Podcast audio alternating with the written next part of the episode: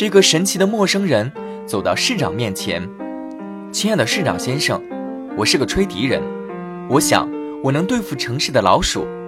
只要给我一千个金币，我就把你们城里所有的老鼠通通消灭掉。”市长立刻答应他道：“哦，一千个金币，好说好说，只要老鼠消灭掉，一定给你。”市民们也激动地附和：“只要把老鼠消灭了。”别说一千一万金币，我们也给你。吹笛人说话算话。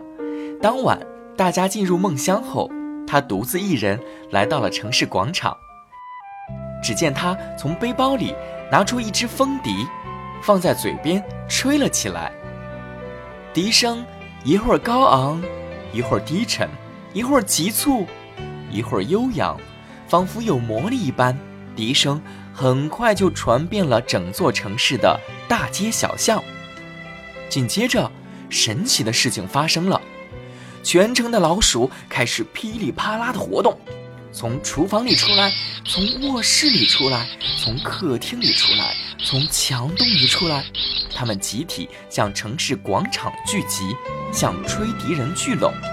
很快，整座广场上都是老鼠。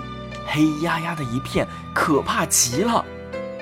就在这时，吹笛人站起身来，他一边吹笛，一边向城外走去。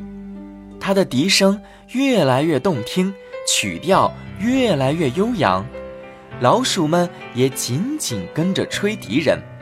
整个广场的老鼠都乱糟糟、闹哄哄的，他们浩浩荡荡跟随着吹笛人的脚步。走出城去，没过多久，吹笛人走到了城外的河边。不过他没有停下来，反而带着老鼠向河里走去。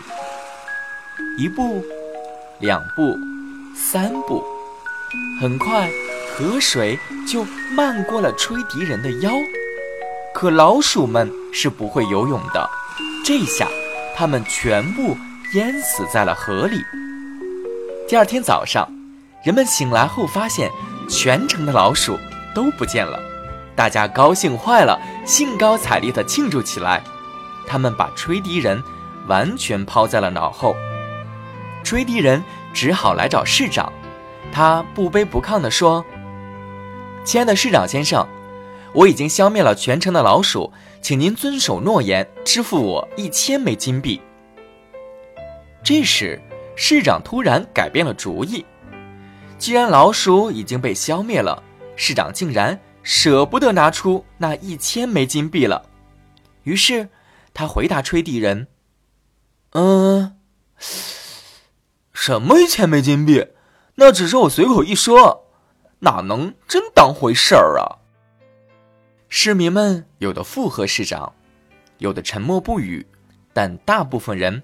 也都不想支付吹笛人一千金币，因为他们认为穿花衣的吹笛人不过是个流浪汉，谁愿意给一个流浪汉这么多金币呢？